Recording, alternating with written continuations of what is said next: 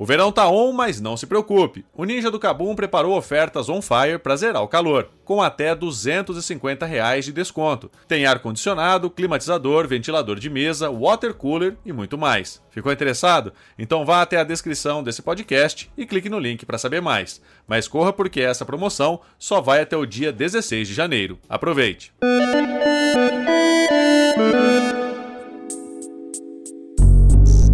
E aí pessoal, tudo bom? Eu sou Felipe Demartini e o podcast Canaltech está começando agora.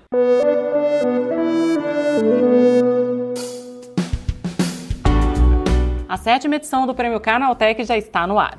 Chegou o momento de prestigiar as marcas e produtos que mais se destacaram em 2023. E esse ano ainda vai rolar um sorteio de cinco super prêmios. Tem PS5, tem computador, tem vale compras. Para saber mais, leia o regulamento em prêmio.canaltech.com.br. São as últimas semanas, não perca tempo e acesse prêmio.canaltech.com.br.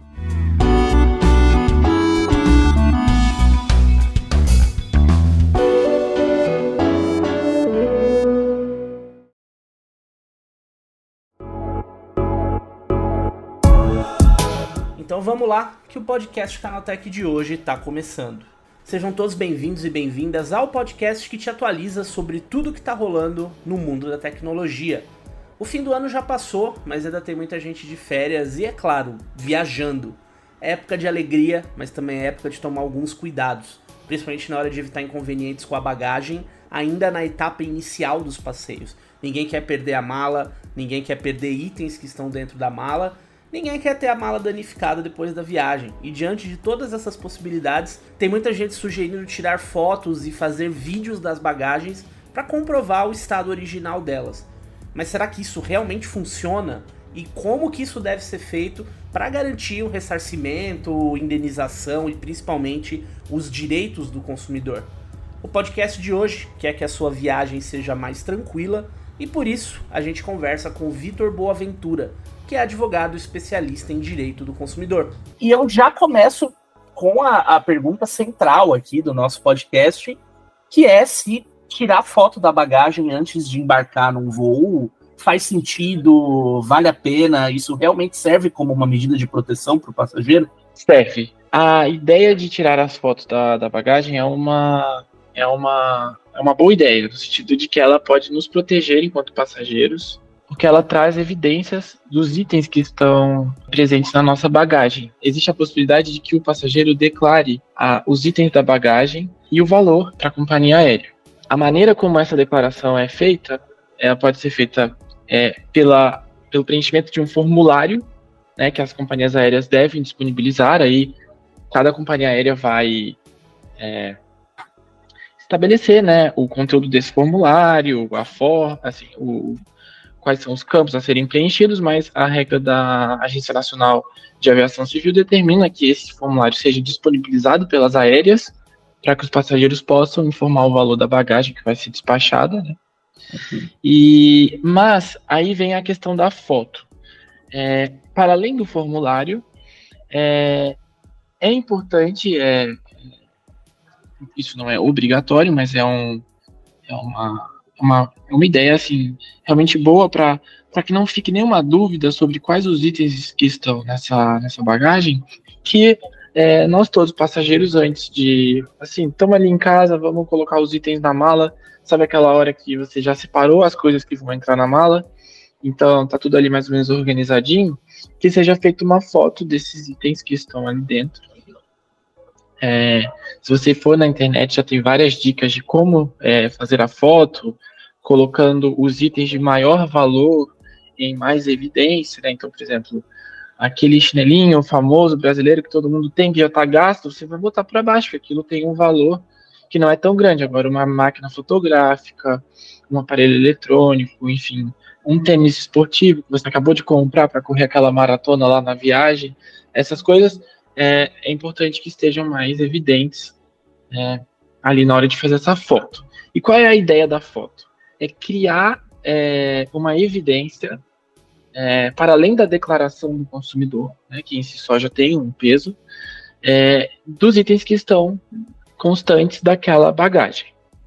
E aí você vai fazer a foto só desses itens, ou seja, só quando a mala está aberta? Não, você vai fazer a foto também no momento do check-in no aeroporto, antes de fazer o despacho da bagagem, você vai fotografar também a, a, a mala naquele ambiente, né, ressaltando a integridade da, da mala. Então, demonstrando que a mala não tem problema na rodinha, se tiver rodinha, que as alças de, de para você carregar estão é, íntegras, sem qualquer é, problema, etc. Se tiver algum defeitinho na mala, você não tem problema nenhum, você tira a foto, né? Demonstrando ali que estava com aquele amassadinho, aquela coisa mais que a mala como um todo estava é, com integridade, ou seja, que ela não estava quebrada, ela estava servindo ao propósito, né, é, de proteger os itens que estão ali dentro durante a viagem. Aí tem aquela questão do código. Hum. Não sei se você ia fazer essa pergunta, mas é, é, eu vou falar sobre ela, que acho que é importante, que é o seguinte. As aéreas vão colocar ali o código da, da mala e você recebe aquele ticketzinho, que é o comprovante né, da, do código de rastreio daquela mala e tal. E aqui, aquilo que, caso tenha um extravio, você pode comprovar, olha, a minha mala desapareceu, essa aqui é a minha mala, tá aqui o comprovante e tal. Recomendo tirar uma foto também desse é, dessa etiqueta, desse código, porque ele pode cair também, né? Durante ali a inspeção de segurança, etc. A gente vai passar no raio-x e tal. É, esses ambientes assim de, de viagem, a gente pode estar tá sujeito a deixar uma coisa cair e tal e você pode perder. Então, tira uma foto ali naquele mesmo momento que você vai fazer a foto da mala, do adesivo que foi afixado, tira também uma foto desse item. E aí você fica mais resguardado na hipótese da mala ser extraviada. E aquilo, essa a minha próxima pergunta era justamente sobre em que momento é o qual momento é o ideal para tirar foto. Então, às vezes vale a pena não só é, tirar uma foto mas também fazer um vídeo, né, demonstrando ali, que você falou, mostrando que a mala está funcionando, que todas as coisinhas estão no lugar. É, vale a pena usar também essas, essas, esses plásticos de proteção, é, é essas, essas capas, como que, que isso é visto também, por, do ponto de vista uh, de evitar um extravio, de ajudar na identificação também, isso pode, pode ajudar a evitar uma, uma dor de cabeça também. Perfeito. É bom, importante a gente pensar essa questão do momento exato de fazer o registro, né? A gente está falando da, da foto, mas como, como você falou, Felipe, é, é, vale tudo, né? Foto, vídeo, é, enfim, aquilo que você tiver ali como meio, assim, para fazer esse registro é positivo. Mas é importante é, é, a gente pensar o momento exato, né? Então, assim, se você está com a ideia de é, fazer algum, acrescentar algum item de identificação na mala, por exemplo, uma tag, ou fazer o envelopamento da mala com aquele plástico, enfim. É, todas essas coisas que vão ser acrescentadas à bagagem, é, enfim, que possam de alguma forma identificá-la, né, é, ou protegê-la, seja qual for a finalidade, é, é importante que a foto seja feita no último momento antes da mala entrar na esteira ou a foto ou o vídeo, né? Que sejam feitos antes da mala entrar naquela esteira de despacho, ou seja, no último momento ali no check-in, quando a mala realmente vai ser despachada, é, é importante que você faça esse registro nesse momento. Por quê? Imagina, você faz a foto da sua mala, uma mala preta. Aí você faz uma foto na sua casa. Depois você vai lá e coloca um plástico amarelo nessa mala. E aí, enfim, é, isso juridicamente não vai causar é, nenhuma alteração na obrigação da companhia aérea nesse contrato que é acessório ao contrato de transporte aéreo, né, da passagem aérea para te deslocar de onde você está para o seu destino, existe um contrato acessório que é o contrato do transporte da bagagem. É, juridicamente, o fato dela estar tá de uma outra cor, porque você envelopou ela com plástico, não vai alterar, porque o que serve é, de critério para a companhia aérea é, identificar sua mala é aquele código ah. que é colocado na última hora antes do despache. É aquele adesivo com, com, algumas informações, né? Às vezes é um código de barra, mas normalmente tem um número também, e lá tem a informação do aeroporto de partida e o aeroporto de destino. É, essa, essa alteração nas características das malas de envelopamento, etc., ela só serve mesmo para proteção, né, ou para facilitar a identificação pelo consumidor, mas ela não altera o, o direito do consumidor, né, de receber no destino a mala com integridade, etc. Então, é, eu acho que deixar também as pessoas tranquilas nesse sentido. Então, é, essa a se uma pessoa decidir envelopar a mala, por exemplo, para ter mais segurança de que é, se essa mala não for uma mala impermeável e está num período de chuvas, ah, não quero que tenha umidade na minha roupa e tal, faz esse envelopamento. Mas esse envelopamento, ele não é aquela coisa do ditado, né? Não abunda nem prejudica, ou seja, é, ele, ele é, é, um, é um cuidado, né, que o consumidor está tendo com a sua mala adicional, mas que não interfere em nada é, não é um dever, ou seja, nenhum consumidor é obrigado a fazer esse envelopamento, e por outro lado também não altera o seu direito a receber a mala tal como foi contratado, né? Essa é uma legítima expectativa é, quando se contrata esse serviço da companhia aérea, que a mala vai chegar no destino é, com integridade, ou seja, bonitinha.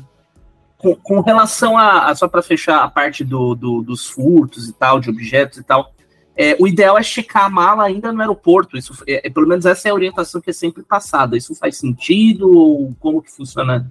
Porque para você, é, é, caso ela tenha sido aberta, mexida e tal, e uhum. de repente desapareceu algum item de lá de dentro, para você fazer a comparação com a, com a foto original antes da, da montagem da mala, qual é o momento ideal para checar que está tudo certo? Isso. É, exato. É, assim, a primeira coisa, aquele sentimento da mala ter sido remexida. Pelas regras de segurança de transporte aéreo e tal, é possível que em alguns momentos, se há uma suspeita ou alguma checagem aleatória e tal, que seja feita a abertura né, dessas malas para verificação de coisas de, de segurança. Então, às vezes, né, pode acontecer e a gente fala, poxa, parece que minha mala foi remexida e de fato foi por uma questão é, da segurança do, do sistema de transporte aéreo. Mas se, se há a identificação de é, um dano à bagagem, tipo, veio um, um é, sei lá, uma rodinha destruída, alguma coisa, é, ou a ausência de algum item, é, é fundamental mesmo que se, que se, que se procure imediatamente o balcão da, da companhia aérea para reportar o acontecido, quando você está, ainda quando você está no aeroporto.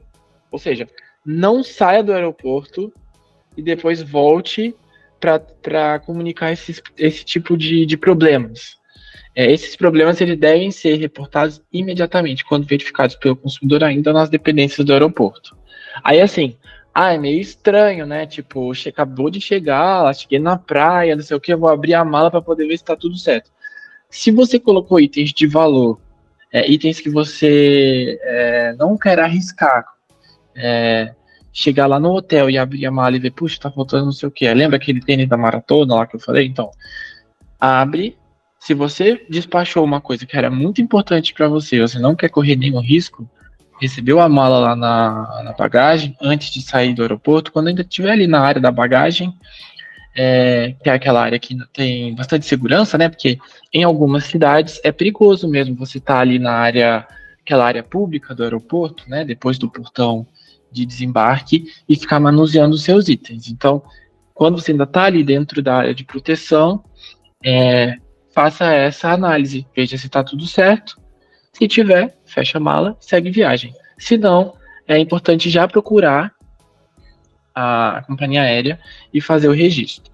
É, nesse caso também, tome o cuidado de é, registrar todas as informações. Então, assim, abre um. Se você tem um caderninho de anotações, anote. Se você tem um bloco de nota no celular, se tá com uma outra pessoa, pede para a pessoa ficar filmando você.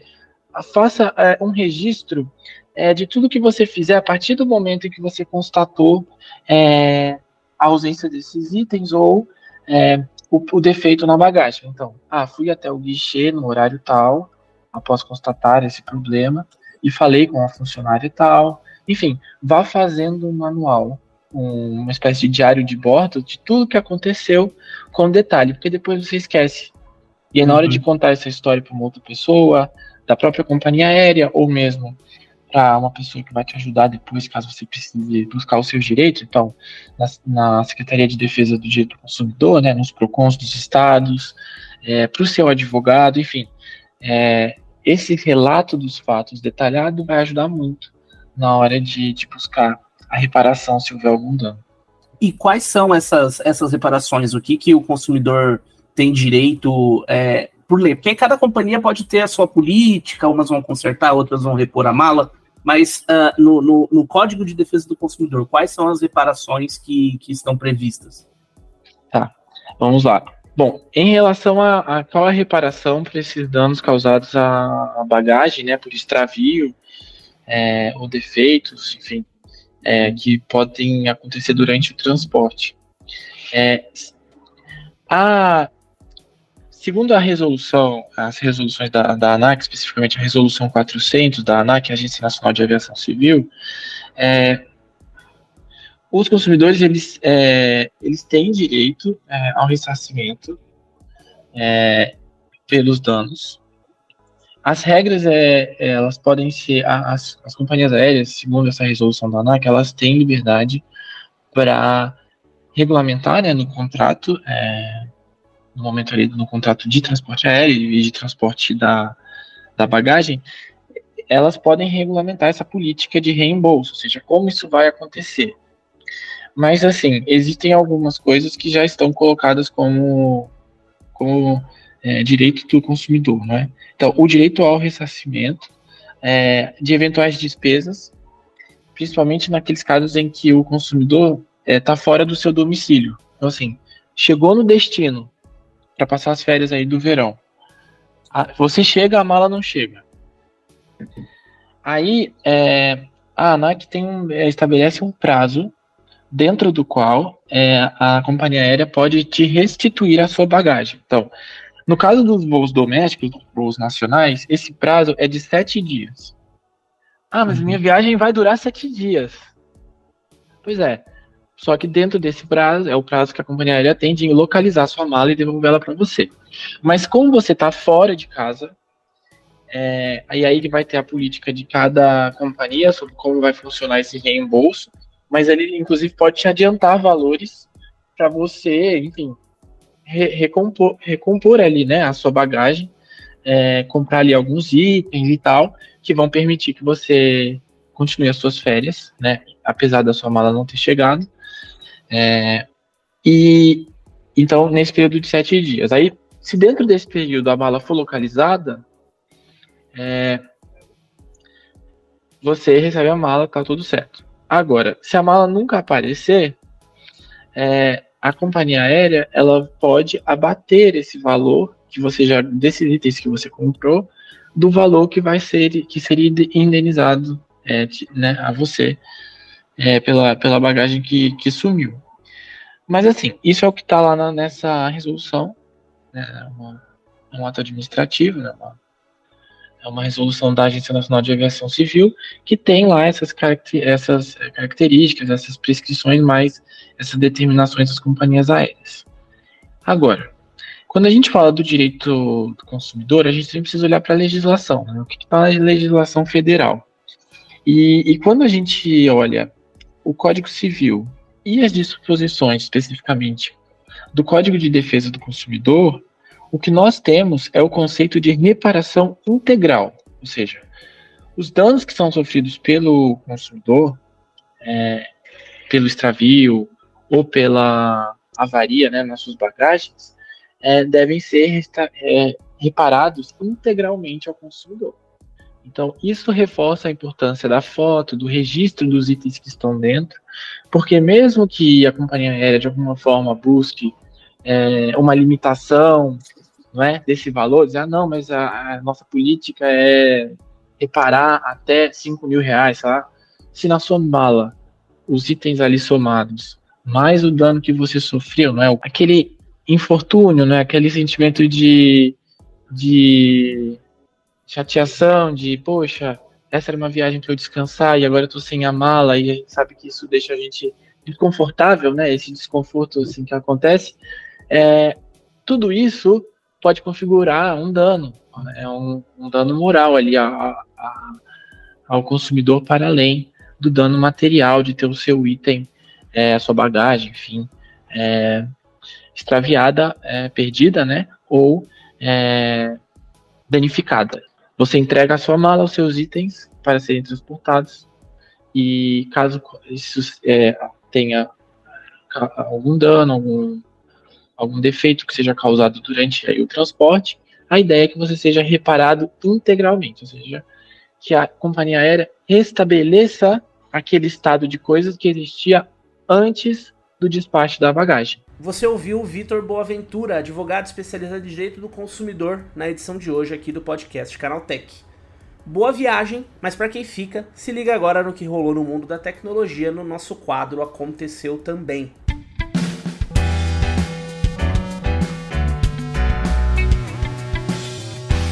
Chegou a hora das principais notícias do dia no mundo da tecnologia e da inovação. A OpenAI finalmente lançou a GPT Store, a prometida loja oficial de versões personalizadas do ChatGPT. Os robôs criados pela comunidade podem ser baixados por assinantes dos serviços da empresa e aplicam todo o poder dos modelos de inteligência artificial a atividades específicas. Um dos bots de maior destaque lá na loja, por exemplo, é o All Trails. Ele chegou a ganhar prêmio de melhor app de 2023 para o iPhone e usa a inteligência artificial para oferecer dicas personalizadas para quem faz trilhas ou caminhadas. Tem também alguns nomes de peso por lá, o Canva chega com um robô dedicado à montagem de apresentações ou posts em redes sociais, e a Khan Academy, por exemplo, tem uma IA que ensina programação de acordo com o nível do usuário. E esses são só alguns exemplos. O objetivo da OpenAI com esse lançamento é facilitar o acesso a essas ferramentas e, claro, popularizar o seu uso. Os GPTs personalizados foram lançados em novembro e desde então mais de 3 milhões de robôs foram criados pelos usuários. Agora, eles também podem disponibilizar esses trabalhos para o mundo a partir da loja oficial. Com o tempo, mais adições vão entrar nesse sistema. Melhor organização, maior destaque, uma rotatividade de soluções e principalmente a monetização para que os criadores vendam seus robôs personalizados.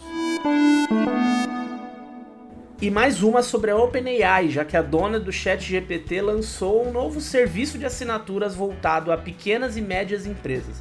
Os novos preços permitem maior economia no uso do chatbot pelos funcionários, já que o valor é pago por time e não mais por usuários individuais. O ChatGPT Team permite que até 149 pessoas tenham acesso aos recursos pagos da IA e custa 30 dólares, mais ou menos uns 150 reais.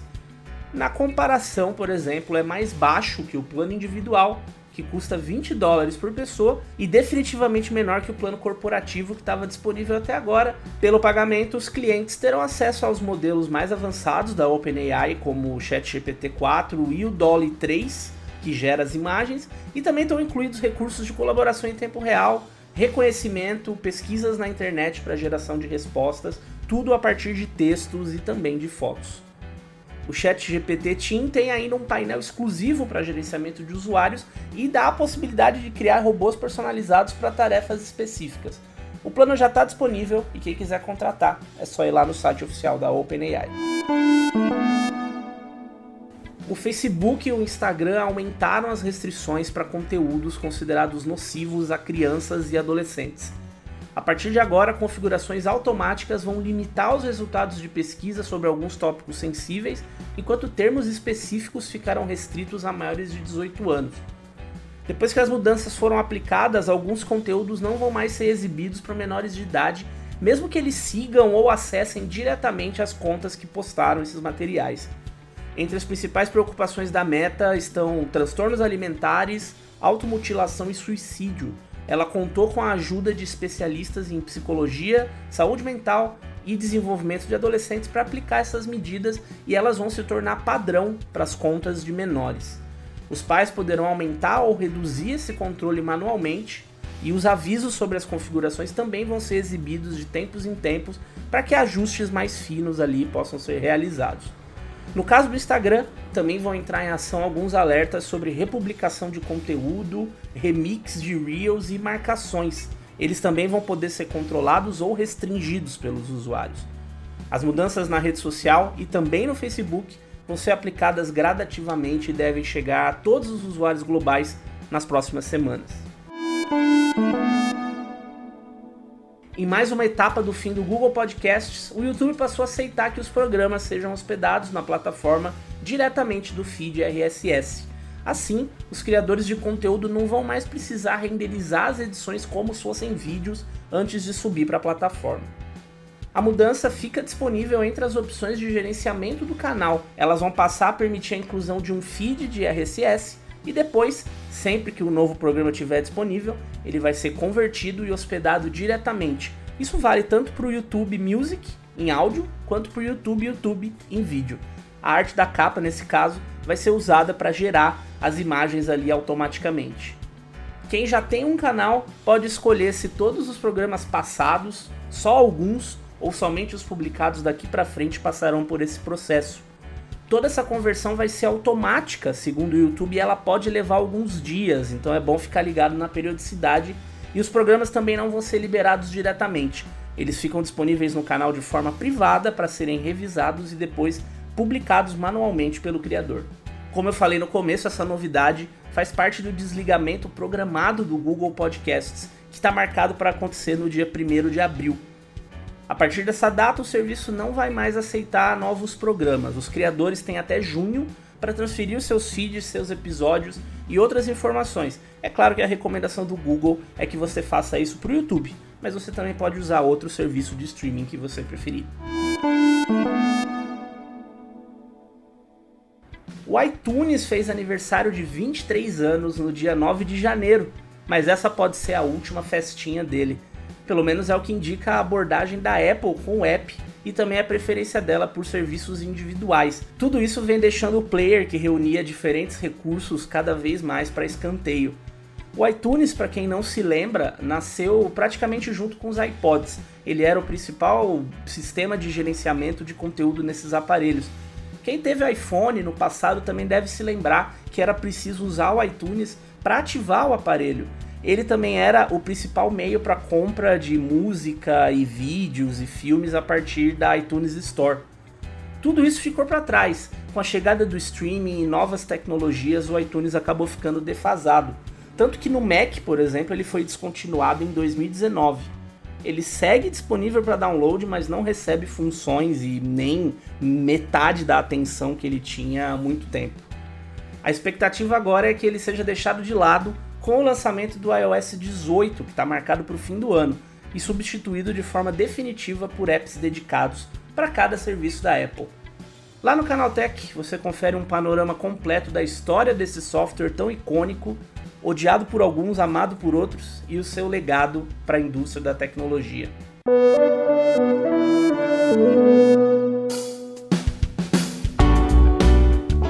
E assim a gente chega ao final do podcast Canaltech de hoje. Não se esqueça de seguir a gente, deixar aquela avaliação para a gente saber como é que o trabalho está sendo encarado por aí. É sempre bom lembrar que o podcast sai de terça a sábado, sempre às 7 da manhã, logo cedinho, tem uma edição nova para você começar o dia muito bem informado. No domingo tem o Vale Play, que é o nosso podcast de entretenimento. Esse episódio foi roteirizado e apresentado por mim, Felipe Demartini, e a edição foi do Samuel Oliveira. O programa também tem reportagens de André Laurente Magalhães, Guilherme Haas e Felipe Demartini, eu mesmo. A revisão do áudio é do Wallace Moté e a trilha sonora do Guilherme Zomer. A capa do programa foi feita pelo Eric Teixeira. A gente vai ficando por aqui por hoje, mas amanhã tem mais notícias e mais novidades do mundo da tecnologia para você começar bem o dia. Tchau, tchau.